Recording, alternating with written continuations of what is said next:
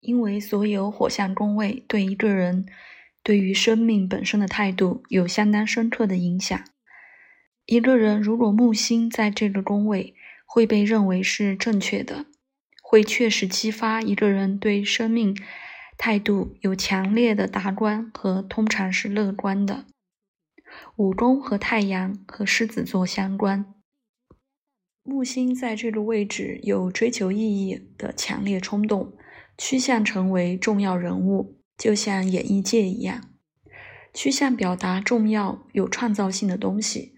或趋向对社会有重要贡献。木星在五宫，并不以卑微的表达自己和信念而闻名，并不奇怪，因为这么大的星体在这么强有力的、充满活力的宫位，不能被压制和忽视。木星乐观的、积极的特质，通过武功被很好的表达了。没有意志，而且实际上有时候生活被看到或感到是一场演出、一出戏剧或一个即兴表演的场所。传统上，武功掌握掌管投机，而且木星在这个宫位，各种冒险行为都被强调了，冒着受伤的风险。在爱中献出自己的心，因投机性投资而冒经济损失的风险，冒着遭到反对的风险上台，希望得到公众的认可，向世界推出一个创造性的工作。因此，冒着批评、拒绝、拒绝或被忽视的风险，所有这些都是武功的风险，和一个人的身份紧密相连。一切都是公开揭示和预测一个人内心自我的结果，还有孩子，一个人自己的另一个反应。至少很多父母是这么想的。如此广泛的冒险行为与身份安全相关。这个工位的关键词，简单的说，通过在个人表达的活动和模式大范围内冒险。我们会成长得更安全，获得我们确实有所贡献的信心。这样，我们对内在自我和创造性目的的意识会扩展。在印度吠陀占星中，火象宫位一五九宫被认为是达摩宫位，和正确的行动相关。五宫尤其以象征创造性智慧出名，不是智力，而是一种更直观的。感知和创造性的天赋，所有火象宫位必须把梦想投射到现实世界，希望他们能显现出来。但五宫，尤其是一个创造性的宫位，始终代表通过一个人创造性的冒险和自我表达，看到对整个世界的努力的需要。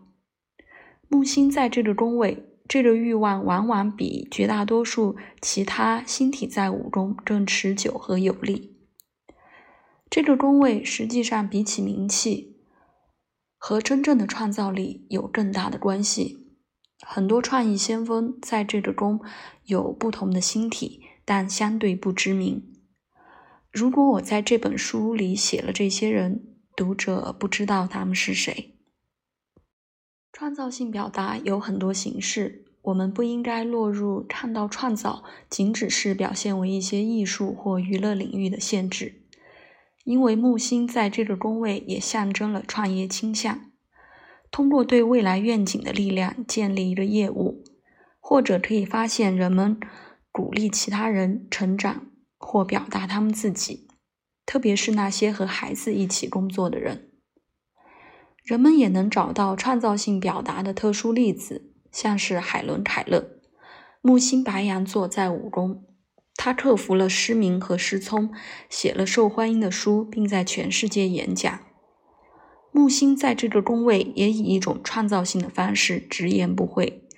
这样对社会有巨大的影响。这样的例子有很多，比如西格蒙德·弗洛伊德。通过强调性挑战社会传统。汤姆，一个戏剧演员，在越南战争期间，在一个广受欢迎的电视节目中挑战政府机构，电视台迫于压力取消了节目。非常受欢迎的喜剧演员彼得·塞勒斯不以他直率的评论闻名，而是和美丽的年轻女演员广泛公开的爱情故事系列出名。他最著名的角色——奇爱博士和特鲁索探长，一个演员以愉快的超然来扮演易被人所知的角色。另一个武功木星的例子是莫里斯·雪佛兰，在国际上被称为“表演者的虚拟原型”。他享誉世界的名气，在他的木星和向火星和五宫头射手座的帮助下，